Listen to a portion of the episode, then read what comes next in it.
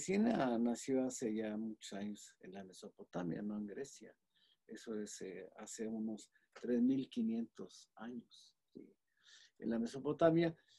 Pero la Mesopotamia, que es la cuna de la civilización, descubrieron, bueno, ahí se formaron las ciudades, las calles, la ropa, los nombres, los muebles, eh, la comida de trigo, las inventó, las, bueno, se descubrió la cebada, el código de Hammurabi, las primeras leyes, las escuelas, los maestros. O sea, todo lo que conocemos nació en la Mesopotamia y la única falla que tuvieron los mesopotámicos fue que para aquella época no pensaron en el origen de los fenómenos, de las causas.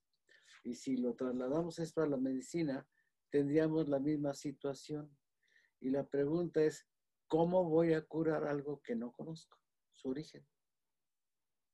Y la situación es que es tan aceptadamente universal que la, medicina está hecho de eso. Es decir, es una medicina sintomática que cura los síntomas y los mejora. Si hay fiebre, le bajo la fiebre. Si hay dolor, le quito el dolor. Pero nunca se pregunta uno desde un principio qué cosa es lo que puede tener un enfermo. El origen de, el origen de la enfermedad. ¿Y cuál puede ser el origen de una enfermedad? Desde el punto de vista de la lógica, que ese es el problema de la medicina, le falta lógica. Sí, le falta razonamiento y por lo tanto se equivoca uno. Si yo voy a ver un paciente y quiero saber su origen sin tener nada, sí, lo primero que debo ver es que tengo un 33% del 100 de que lo que vea enfrente lo sé. Así. Nada más por razonamiento. Eh, puede ser que el otro 33% yo no lo sepa, pero entonces lo que tengo que hacer es consultar, por ejemplo, el Internet o, bien otros médicos o una revista, una base de datos, qué sé yo. Y tengo ya el 66%.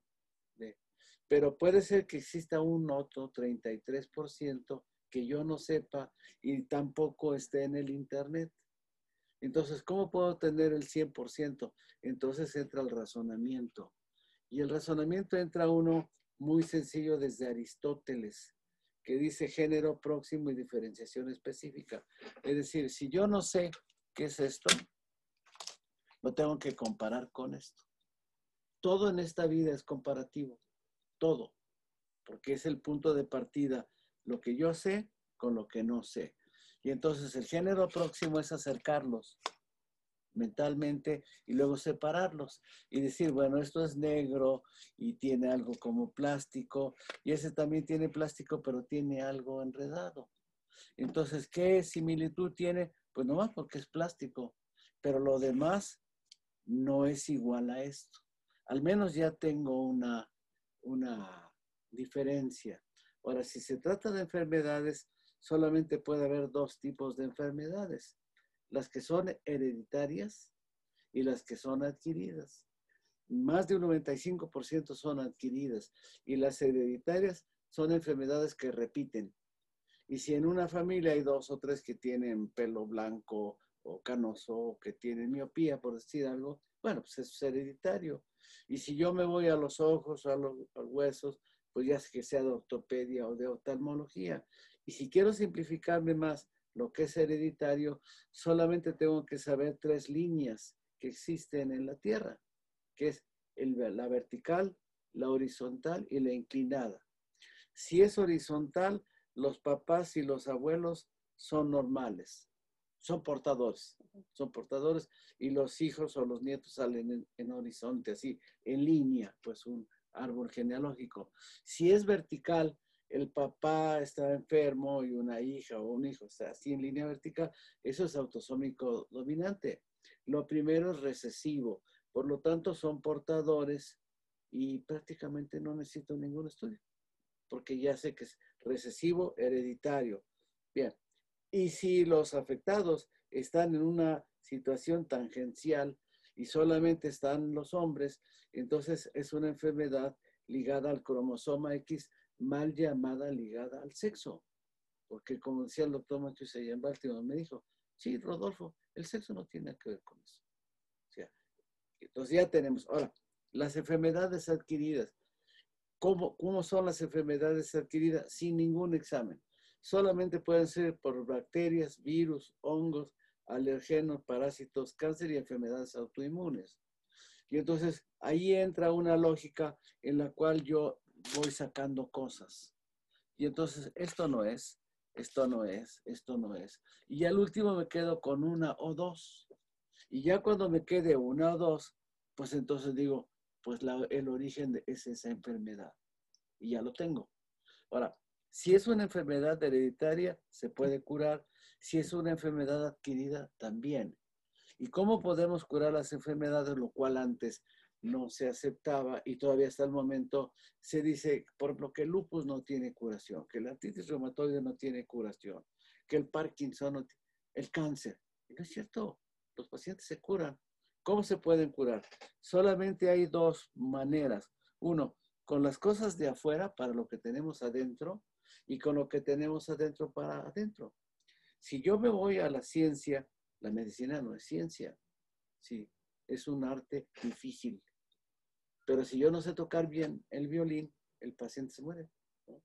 Porque no toco bien el violín y además tengo ciencia. Y si tengo estos medios que están acá, pues entonces yo me fabrico un sistema experto y entonces le meto toda la información mía, más la que tiene todo mundo, y si yo no sé, le veo una fotografía al enfermo, grabo su voz, le pregunto a la máquina y me va a decir.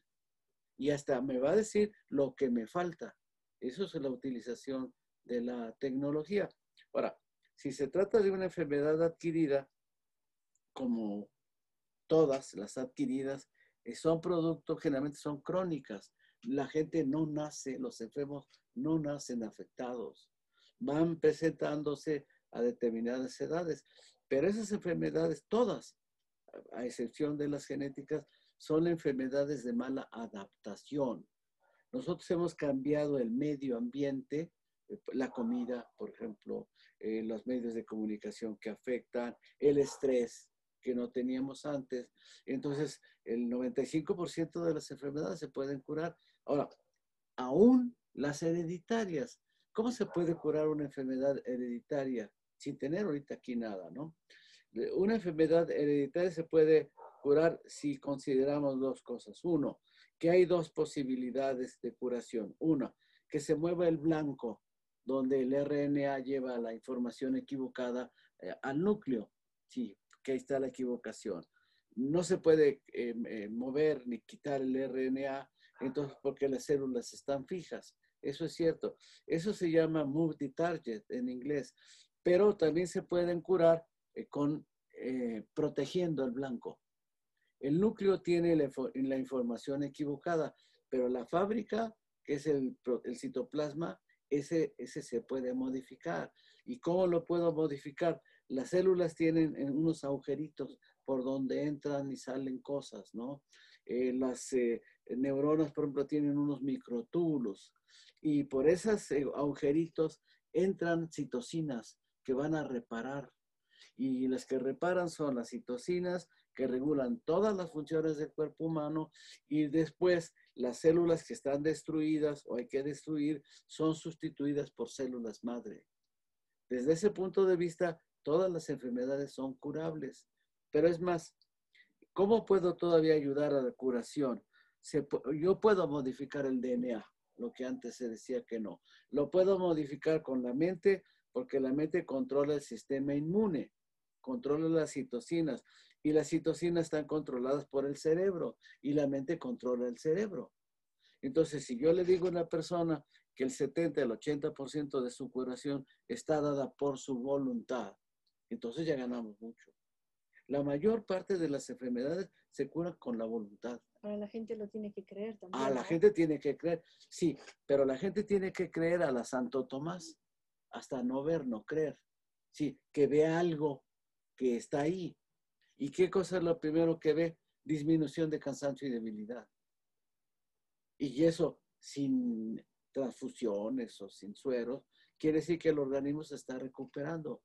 El, cuerpo humano es, es, un organismo, es una máquina muy vieja. Tiene 375 millones de años desde que salimos del mar, que éramos peces. Salimos del mar, nos hicimos eh, peces pulmonados, que todavía existen, peces pulmonados, son nuestros parientes. ¿sí? Después de los peces pulmonados, nos hicimos eh, eh, anfibios, como los lagartos y como las tortugas. Después de anfibios, nos hicimos reptiles. Todavía el cerebro que tenemos aquel primitivo, donde se junta la médula espinal con el cerebelo, el hipotálamo, es de reptil. Allí existen tres cosas por el cual ni la iglesia, ni las leyes, ni la voluntad han podido cambiar, porque estamos en una fase todavía muy primitiva de reptil, si acaso reptil superior, ¿no?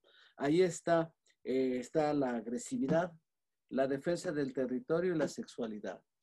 Y eso se tiene que ejercer para que el individuo pueda permanecer vivo, sí, pero la, la corteza que debía controlar ese cerebro primitivo, todavía no lo ha hecho.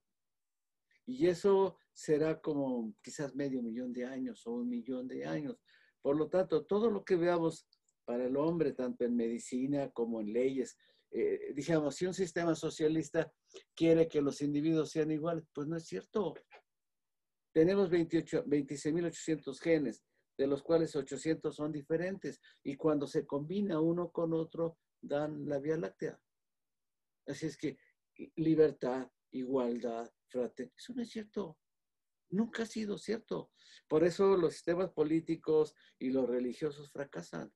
Lo que uno debe considerar que la medicina está muy en pañales todavía, porque le falta razonamiento, le falta lógica, pero sobre todo le falta conocer la historia de atrás, de dónde venimos, porque nosotros nos transformamos, te decía, de, de reptiles a mamíferos. El, reptil pone los huevos y los abandona. Sí, y llegan los depredadores y se los comen. ¿Cuántos huevos tiene que poner un pez para que puedan quedar unos cuantos? ¿Cuántos peces ponen las tortugas y las gaviotas nomás las están esperando para comérselos? Entonces, a la naturaleza le quiso poner un remedio para algunos reptiles. Y entonces lo que hizo fue transformar el huevo el corion del huevo en placenta, que es la que tenemos y entonces pasamos de reptiles a mamíferos, sí. Pero entonces va a dar cambios. Entonces, la mujer es la que va a tener el huevo, o sea, es el hijo. Le va a dar agua alrededor, como recuerdo de cuando vivíamos en el mar, porque el agua, por ejemplo, a pesar de que está nadando en agua, pero tiene tapada los pulmones y no se mezclan con más que por la sangre. Cuando uno nace, el conducto arterioso se cierra y también la comunicación entre glotis y etcétera, pulmones, etcétera, se tapa y queda ahí. Ese paso se, hace. Pero esa, esa adaptación que está ahí eh, puede dar problemas de malformaciones congénitas o puede ser, pero lo importante es que si yo sé que vengo desde hace 375 millones de años más la edad que tengo, yo tengo 87, pues imagínate lo viejo que soy. Tengo una experiencia de 375 millones de años de mis antepasados, los reptiles, los anfibios, los peces, de todos los, como dice, como se dice, de todos los familiares que no se comieron. Sí, es, es una suerte estar vivo. Pero esa experiencia está en mis genes. Ahí está todo. Luego a veces la gente dice, parece que yo estuve aquí. Sí, sus antepasados hace millón, millón de años estuvieron ahí. Y eso está en los genes, está como una memoria. Eh, activa. Y eso es algo que la medicina moderna no, no toma sabe, en cuenta. Por eso no puede curar, porque cree que de afuera las cosas... Es cierto, la medicina empezó por la brujería, y cuando una persona estaba enferma, pues entonces con una hierba se la pasa uno por acá, ¿no? Como la medicina indígena. Y si no, pues levanta uno las manos a ver si de arriba hay alguna ayuda. Y la, después las hierbas se transforman en medicinas como la aspirina y cosas de ese tipo, ¿no? La digital, por ejemplo, ¿no? Sí, pero eso no forma parte del cuerpo humano. Y además, por falta de lógica, la medicina, por no razonar, no da un diagnóstico. Y entonces, ¿cómo es posible que yo vaya a ver a un médico, a la doctora, y le digo, oye, doctora, pues yo tengo diabetes. ¿Y por qué tengo diabetes? Pues no sabemos. Oye, yo tengo lupus. No sabemos. ¿Y por qué tengo artritis reumatoide? No sabemos. Y los dinosaurios tenían artritis reumatoide. Yo estoy de acuerdo que antes nos costaba mucho trabajo por los libros, pero ahora con esto es una vergüenza. Significa que la persona que ejerce la medicina no tiene interés. Y eso es grave, porque la vida de una persona va a depender de mi decisión. Pero, pero lo importante es que si yo sé que somos muy viejos y que tenemos defensas, entonces yo tengo 375 millones de años más 87 eh, eh, que voy a cumplir, más nueve meses de vida intrauterina, porque también cuentan. Entonces soy súper viejo. ¿Y cómo es posible que una persona que tenga esa edad, no, un, un ser, una especie, no tenga defensas? Eso es ingenuo. A mí, a mí, cuando yo me enteré de esto, me pareció ridículo, así, y vergonzoso. Que yo no sepa cómo trabaja mi organismo, ¿cómo le voy a decir al que está enfrente cómo trabaja? Si lo mío, ahora, ¿cómo tenemos esos conocimientos? Solamente los podemos tener de dos maneras. Por deducción al tipo médico, si yo tengo los pelos de la burra en la mano, tengo un diagnóstico, o si me sale una biopsia de células ciliares o qué sé yo, ¿no? Bueno. Y la otra es por intuición. Y si no tengo ningún examen de laboratorio, y si estoy en la carretera o, o en la montaña o no hay rayos X, ¿qué hago? Ya no puedo hacer nada. No, no es cierto. Entonces entra la intuición. La intuición debe ser hereditaria. La intuición es particularmente cierta en las mujeres. Por lo tanto, a nosotros los médicos nos conviene trabajar con mujeres, porque se imaginan cosas, pero la intuición no es que sea femenina, no es cierto. Y la intuición, como dice Gödel, te dije del matemático Gödel, tiene su lógica también. Es decir, todo lo que sale de aquí tiene lógica. Es más, todos los conocimientos, como los conocemos, salieron de la filosofía. ¿Y qué es la filosofía? Pues simplemente la experiencia. Ahora, filosóficamente también se dice que, el estudio de la etiología de las cosas eh, no se puede saber y que la intuición es falsa, que no es segura y que lo único que se tiene de acuerdo a algunos eh, filósofos, este, es por la experiencia. ¿Y si yo no tengo experiencia? Entonces, una persona puede ser joven y tener una gran capacidad. El matemático este francés de la teoría de los números, es un jovencito, lo asesinaron, hay un tipo que se retaron a duelo y el otro era un buen tirador. ¿Qué época era eso? Sí. Bueno, entonces, el asunto de la medicina es que le falta lógica. Y como le falta lógica, a nosotros nos debían enseñar. Yo llevé clases de lógica y matemáticas en Estados Unidos, en el John Hopkins. Enseñarnos a razonar. Eso no es nada malo. Que me digan cómo, pero necesito saber lógica. Y yo por ahí conocí una persona que dijo que había una lógica de n valores. Y vi cosas interesantes de él. Es decir, la medicina debe llevar materias obligatorias, lógica y matemáticas. Y de lo que uno anda oyendo, no. Toda la regla, la forma como, los, como el organismo se interrelaciona en programas que tiene ya escritos. Es decir, la naturaleza inventa una planta, inventa un individuo, un peso, lo que sea, y le da armas y trabaja de esa manera. Toma en cuenta lo anterior al tipo fractal y luego lo modifica. Pero el ser humano no, llega a un puesto y destruye lo anterior. Para decir que eh, es lo que yo puse. No es cierto. Nosotros no ponemos nada. Es más, nosotros no descubrimos nada. Las cosas están ahí. El pintor, este Pablo Picasso, decía que él no, no descubría nada, que encontraba, sí, pero sabía encontrar, ¿no? Y entonces lo que uno tiene que hacer es saber encontrar las cosas.